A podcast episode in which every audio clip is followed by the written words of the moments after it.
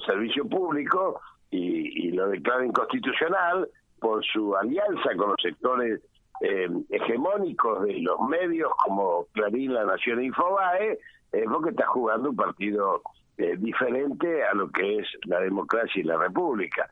Y después cuando le impide al Senado eh, volver dos jueces a su a su a sus juzgados naturales, eh, se saca la camiseta y sale entonces la, la ropa interior que dice pro, digamos, dice cambiemos, dice juntos. Eh, se están jugando políticamente cuatro jueces, insisto, canallas, corruptos y criminales de la Corte Suprema de Justicia de la Nación.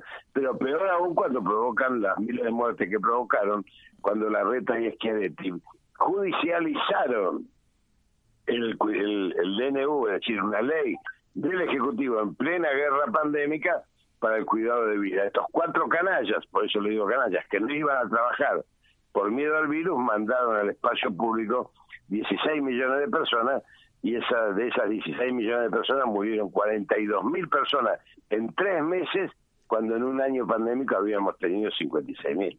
Eh, Jorge, teniendo en cuenta este, lo que está sucediendo en la Corte, pero también en lo político, este reclamo de unidad, la, sabemos que la unidad se construye, no se declama, eh, que, esperaban la foto de Alberto y de Cristina justo en una fecha tan importante y la reivindicación desde Hipólito Yrigoyen y el pensamiento nacional eh, y el general Mosconi y todas estas cuestiones que hicieron posible eh, yacimientos petrolíferos fiscales, que encima fue solidario con, con Latinoamérica porque lo planteó a Brasil, darle que, que tuvieran la misma estructura, porque también hay que decirlo esto, ¿no? No es que eh, se hizo una empresa como IPF y bueno, nosotros nos quedamos con esto, sino que esta experiencia fue compartida con los hermanos latinoamericanos en su momento. Digo, y, y después de esto yo decía, bueno, está bien, la foto es linda, pero tiene que haber hechos políticos, ¿no? Eh, la vicepresidenta pidiendo que use la lapicera, pero tiene que haber un, gesto político más allá de la foto. Y, y, ahí vamos, creo que uno va a empezar a ver la unidad. Inmediatamente una operación de prensa por parte de Culfas y un presidente que eh, le pidió casi la renuncia en términos siendo su amigo y un hombre que comparte su propio pensamiento. En realidad yo lo que debo decir ante tu reflexión es lo siguiente. Primero, el Frente de Todos se construyó como herramienta electoral del movimiento nacional y popular. Por lo tanto, debe expresar eso y, y debe expresarlo a futuro, se llame como se llame, se puede llamar Frente de Todos, se puede llamar de otra manera, pero en realidad la necesidad de construir el frente ha sido siempre la necesidad del peronismo, eh, lo fue con Perón y Evita, lo fue con, con Néstor, eh, con Cristina, así que eso, la verdad es que eh, el enemigo pretendía forzar una foto que no, no quería que salga, digamos, porque al enemigo le, interesaba la ruptura. Esto fogoneado por los medios hegemónicos dominantes hizo que muchos compañeros creyesen que eh, la unidad no se podía construir. Y la verdad es que eh, empezaron, también es verdad, muchos compañeros a mirar más el, el ombligo propio que la operación golpista destituyente que sigue en marcha por parte del enemigo. Y esto me parece un dato de la realidad para un llamado de reflexión. Mira, te voy a dar tres definiciones. En el frente de todos no nos sobra nadie. Es más, te diría, nos faltan jugadores, tenemos que ampliar el frente de todos. Tenemos que ampliarlo. Tenemos que institucionalizarlo, ampliarlo e institucionalizarlo. ¿Qué significa institucionalizarlo? Significa que más allá de que Cristina Fernández de Kirchner es la una de las diez mejores políticas que hay en el mundo para leer la, el mapa internacional, que es la verdadera política, que es una estadista de, de esas diez primeras que hay en el mundo, de esos diez estadistas o estadistas que hay en el mundo, eh, indudablemente no totaliza si no, no hubiese armado el frente, mm. porque si totalizase el movimiento nacional en su conjunto, no hubiese armado un frente donde puso incluso a, compañeros que se habían alejado de su conducción, mm. eh, como en el caso de Massa y Alberto. Esa necesidad de armar el frente es tener una visión política estratégica que yo aplaudo, por supuesto, y creo que hay que consolidarlo en el tiempo con aquello que tiene que ver con hacia dónde vamos. Vamos hacia un marco estratégico de construcción de un modelo social y productivo biocéntrico y que sea solidario y que cuyos ejes están absolutamente preservados en el frente de todos, como pueden ser una nueva constitución, la nacionalización de los servicios públicos, una nueva ley de entidades financieras, la preservación del río Paraná, todo eso lo estamos peleando. Entonces, eh, ¿cómo se pelea? Como se puede, como siempre se pelea en la lucha política. No se pelea con los jugadores que uno quiere, sino con los jugadores que uno tiene.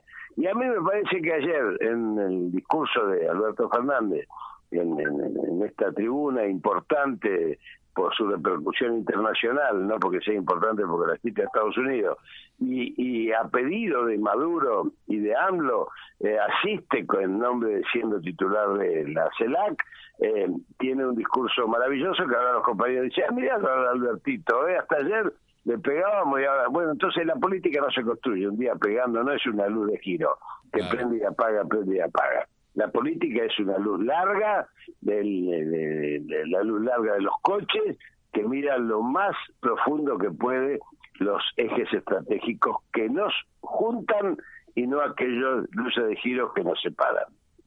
Eh, Jorge, no puedo dejar de preguntarte sobre el tema Lewis. Eh, y bueno, estas modificaciones de intento de que sacarle eh, eh, las, algunas tierras a, a, este Que se cuide de mí, que se cuide de mí.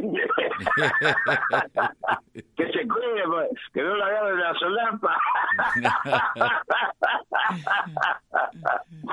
eh, mira, lo de Lewis es simplemente la, la expresión de una punta del iceberg de un proceso que nos preocupa mucho sobre la Patagonia y el Atlántico Sur el Atlántico Sur es un, diseño estratégico de la OTAN que incluye Malvinas, Sandwich y Orcada del Sur y que tiene como complemento la isla Ascensión, Santa Elena y Diego García y tiene tres objetivos centrales, uno que ya está produciendo, que es la explotación del mar territorial argentino, otro que está desplegando, que es la ocupación de la Antártida, eh, tanto por el agua dulce en su superficie como sus recursos minerales por abajo, y la otra la preservación de los espacios eh, bioceánicos, los tres, Magallanes, Vile y Cabo de Horno, por donde pasa toda la mercadería ilegal del mundo, que no puede pasar por los canales de Suez y de Panamá, porque ahí son escaneados. Así que esto se complementa con una Patagonia donde Benetton tiene 800.000 hectáreas, Tonkin 600.000, Turner 400.000, Millen 400.000, y podría seguir nombrando, y este muchacho Lewis tiene dos estancias, menos pocas pocas hectáreas, 50, 60 mil nada más, eh, pero tiene en Sierra Grande una pista de aterrizaje superior a la del aeroparque que está a 400 metros del mar, o sea, tiene una, una pista de aterrizaje de abastecimiento de aviones pesados eh, y que indudablemente no está puesta ahí de casualidad. Eh, por último, eh, teniendo hace un rato punteabas las luchas que se están dando y que están abiertas, como la del Río Paraná, lo de Lewin, lo, tantas otras.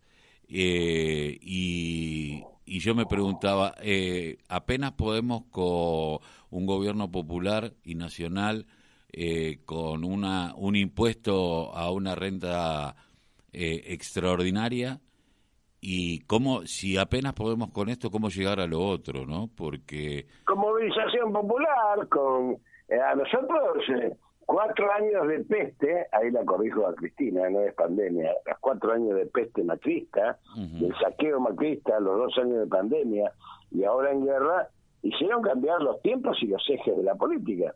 Porque además en la política la resolución de dos puntos nunca es una línea recta, nunca se avanza en línea recta. Siempre se avanza por los desfiladeros que van entregando la posibilidad de ir caminando hacia un lugar que uno tiene eh, desplegado estratégicamente. Por lo tanto, a, mí no me asustan las condiciones de hoy porque me parece que planteándolas y saliendo a la calle, como estamos haciendo con Juan Ramos Padilla, por ejemplo, con el tema de la Corte, es donde se gana se gana volumen, se gana masa crítica, se gana presencia y se gana también posibilidad de apuntalar a nuestro gobierno antes que andar por los rincones llorando o resignadamente diciendo ya perdimos el 2023, minga perdimos el 2023, vamos a ganar el 2023, vamos a quedarnos 70 años sin solución de continuidad, es decir, no va a haber ciclos porque en realidad la respuesta necesaria en la Argentina es construir un proceso eh, democrático, republicano, si querés, porque está en la conciencia colectiva, pero que vaya transformando esta cultura de la dependencia, que es casi un síndrome del, de Estocolmo, donde el oprimido empieza a pensar como el opresor,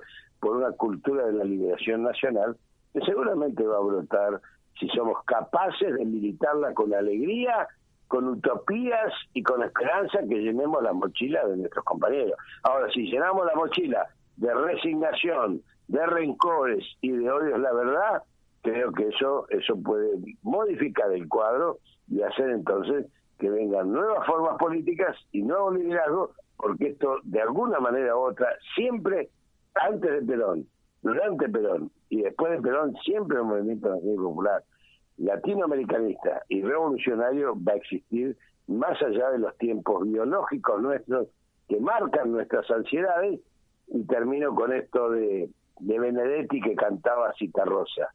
Nada hay más lento en su andar que un pueblo escribiendo su historia. Muchísimas gracias, Jorge Rachid. Un abrazo. Que, siga bien. Eh, Jorge Rachid en la mañana aquí en, de la radio de la Unión Nacional de Club de Barrio.